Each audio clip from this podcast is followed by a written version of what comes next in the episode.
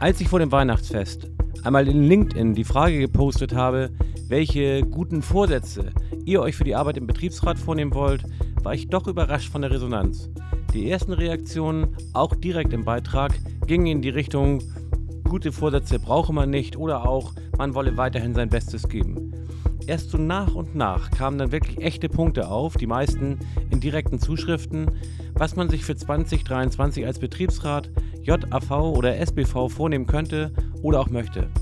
Da war eine Menge Interessantes bei, das mir schon wieder Futter für viele Podcast-Folgen gibt. Vielen Dank also an euch an dieser Stelle für die Beteiligung an dieser Diskussion. Es ist zu erkennen, dass die allermeisten Betriebsräte ihr Bestes geben und dennoch teils größte Schwierigkeiten haben, der Unmenge an Themen, Aufgaben und Verantwortung gerecht zu werden ihre Prozesse im Griff zu behalten, ihre Leute optimal einzusetzen und bei der Stange zu halten, die verschiedenen Zielgruppen zu bedienen, ihre Tätigkeit mit der an ihrem eigentlichen Arbeitsplatz in Übereinklang zu bringen, kenntnisreich Mitbestimmungsrecht durchzusetzen oder auch nur ein gutes Gefühl dafür zu entwickeln, den vielfältigen Anforderungen gut gerecht zu werden.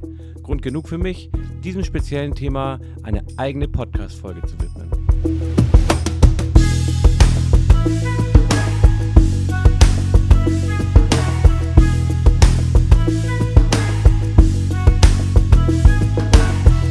Ob es Zeit, Kenntnis, Ressourcenmangel, unzureichendes Agenda-Setting bzw. unzureichendes Themenmanagement, mangelndes Zutrauen oder fehlende Konfliktbereitschaft bzw. Erfahrung mit Konflikten ist oder gelegentlich auch eine Motivationsstelle.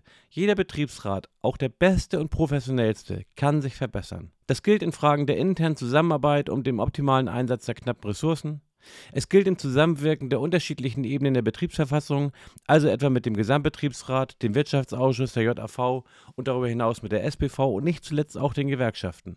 Es gilt für Verhandlungen und die weitere Interaktion mit dem Arbeitgeber, für die Kommunikation mit den Beschäftigten bis hin zur Frage, welche Themen vielleicht unglücklicherweise zu kurz gekommen sind und welche kurz- und mittelfristigen Ziele der Betriebsrat überhaupt erreichen will. Und damit hallo, liebe Kolleginnen und Kollegen. Schön, dass ihr da seid zu einer neuen Folge meiner Podcast-Reihe 360 Grad BR. Gleich im Jahr 2023 will ich mit meinem Podcast voll durchstarten. Und das mache ich mit einer meiner liebsten Herangehensweisen. Den Stier bei den Hörnern packen. Also nicht lange drum rumzureden, sondern direkt die Themen zu benennen. Natürlich und richtigerweise gehört an allererster Stelle hier ein großes Dankeschön an alle, die als Interessenvertreterinnen oder Interessenvertreter auch im letzten Jahr wieder einmal die Knochen für die Kolleginnen und Kollegen hingehalten haben, um als Betriebsrat, JAV oder SBV etwas zu erreichen. Ihr nehmt ein Ehrenamt wahr und es ist wirklich ehrenvoll und erfährt leider nicht allzu oft die angemessene Wertschätzung. Ihr seid betriebliche Verbesserer, Aufpasser, Gestalter, im besten Falle Co-Manager und vieles mehr und tragt zu besseren Arbeits- und Einkommensbedingungen bei und zum sozialen Frieden hierzulande.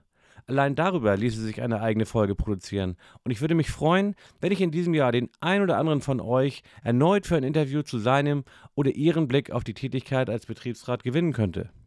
Nun aber zurück zu möglichen Defiziten. Denn die gibt es, sorry, die gibt es überall. Das muss weder etwas mit mangelnder Professionalität, fehlendem Engagement oder gutem Willen oder ähnlichem zu tun haben, sondern kann ebenso in äußeren Umständen begründet liegen. Und ganz sicher ist es auch für jeden Betriebsrat die Frage, welchen Themen widmet man sich, in welcher Intensität, wohin lenkt man seine Aufmerksamkeit und seine knappen Ressourcen. Und gerade dann, wenn Zeit ein knappes Gut für Betriebsräte ist, gilt es, solche Entscheidungen überlegt und zielgerichtet zu treffen. Warum Zeit für viele Betriebsräte ein knappes Gut ist, habe ich in verschiedenen Podcast-Folgen bereits beleuchtet. Mein erster Ratschlag also für 2023 lautet: Verschafft euch Zeit, sortiert eure Ressourcen. Das Ressourcenthema ist eine Achillesferse der meisten Betriebsräte. Ich will ganz ehrlich sein, auch ich habe in meiner Betriebsratszeit immer wieder an dieser Themenstellung herumoptimiert. Das ist ein ständiger Prozess. Und bevor man als Betriebsrat darüber nachdenkt, wie man zusätzliche Ressourcen bekommt, sollte der erste Schritt sein, erst einmal das zu aktivieren, was man hat. Konkret also, habt ihr eure 38er Freistellung ausgeschöpft? Gibt es eine klare Aufgabensteuerung und Verteilung innerhalb dieses Kreises? Ist der Betriebsausschuss, so euer Betriebsrat groß genug für einen solchen ist, effizient aufgegleist? Wie ist es mit den ordentlichen Betriebsratsmitgliedern? Ist bei denen dafür gesorgt, dass sie den Rücken frei haben, um sich am Arbeitsplatz entfernen zu können, um Betriebsratsarbeit nachzugehen? Sind da Einzelne bei, denen es an Aktivität mangelt? Und woran könnte das liegen? Wie können Ersatzmitglieder aktiviert und in die Betriebsratsarbeit einbezogen werden? Insgesamt empfiehlt es sich, von Zeit zu Zeit die Erwartungen untereinander und die unterschiedlichen Rollen der Beteiligten strukturiert zu besprechen. Das ist ein Punkt, der im Tagesgeschäft entweder gar nicht geschieht, nur in Konfliktfällen hochkommt oder am schlimmsten in kleinen Grüppchen unterschiedlich diskutiert wird, was Missstimmung und Effizienzverluste mit sich bringt. In meinen Workshops gehe ich stets auf diesen Punkt ein, um da ein einheitliches Bewusstsein für herzustellen. Weiter sind wir als Betriebsrat personell im Backoffice gut aufgestellt, also etwa hinsichtlich Protokollwesen, Themenmanagement, Bürotätigkeiten und so weiter. Das personelle Screening eurer Betriebsratstätigkeit ist wichtig, aber vielfach auch unangenehm. Es darf die Fragen, wer sich kümmert und ob das vielleicht immer die gleichen wenigen sind, wer sich nicht kümmert und wie man es ändern kann, diese Fragen darf es nicht ausklammern. Es sollte darüber hinaus auch zum Inhalt haben, wo, bei wem, welche Interessen und Talente liegen, zeitliche Reserven und solchen in der Bereitschaft, sich einzubringen. Wenn man bei der Ressourcenanalyse die bereits vorhandenen betrachtet hat, sollte sich danach der Blick auf all das richten, was darüber hinaus noch möglich ist. Und da gibt es meist sehr viel, ist das Potenzial an 37er Freistellungen schon ausgeschöpft. Vielfach scheint man der Meinung zu sein, das betriebsredliche Tagesgeschäft ist ausschließlich Sache der 38er Freigestellten. Dabei ist das gar nicht so. Habe ich, etwa für den Wirtschaftsausschuss oder für einzelne betriebsredliche Themen, Kolleginnen und Kollegen aus der zweiten Reihe, die ich zusätzlich mobilisieren kann? Habe ich als Betriebsrat vielleicht einen nicht aktivierten Anspruch auf Büropersonal?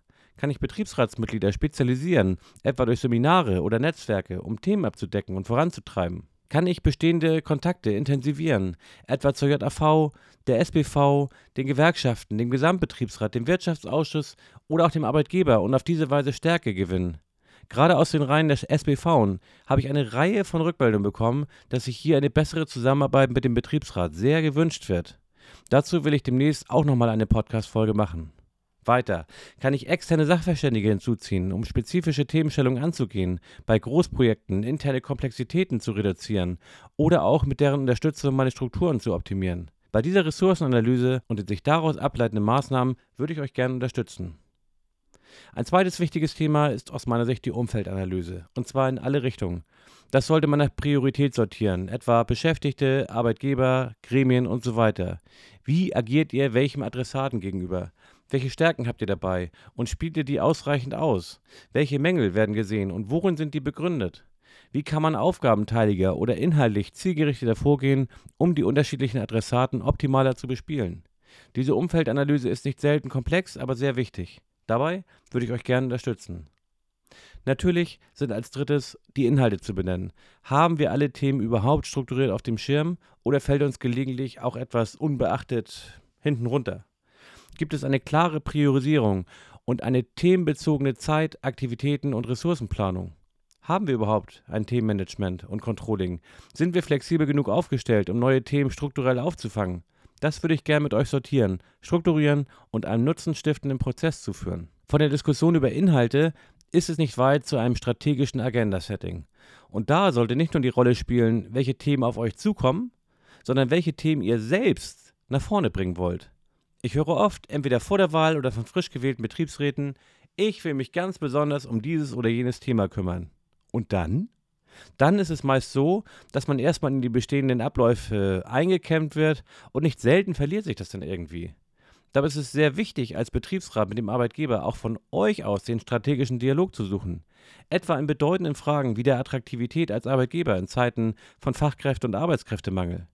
Eine Strategie für die Nachwuchsgewinnung und Förderung der gezielten Förderung von Frauen in Führungspositionen, der Integration schwerbehinderter Kolleginnen und Kollegen oder auch der immer wichtiger werdenden Gestaltung von Transformationsprozessen, etwa im Zusammenhang mit Digitalisierung, veränderter Aufgaben, einer älter werdenden Belegschaft oder auch eines sich teils rasant verändernden Marktumfelds.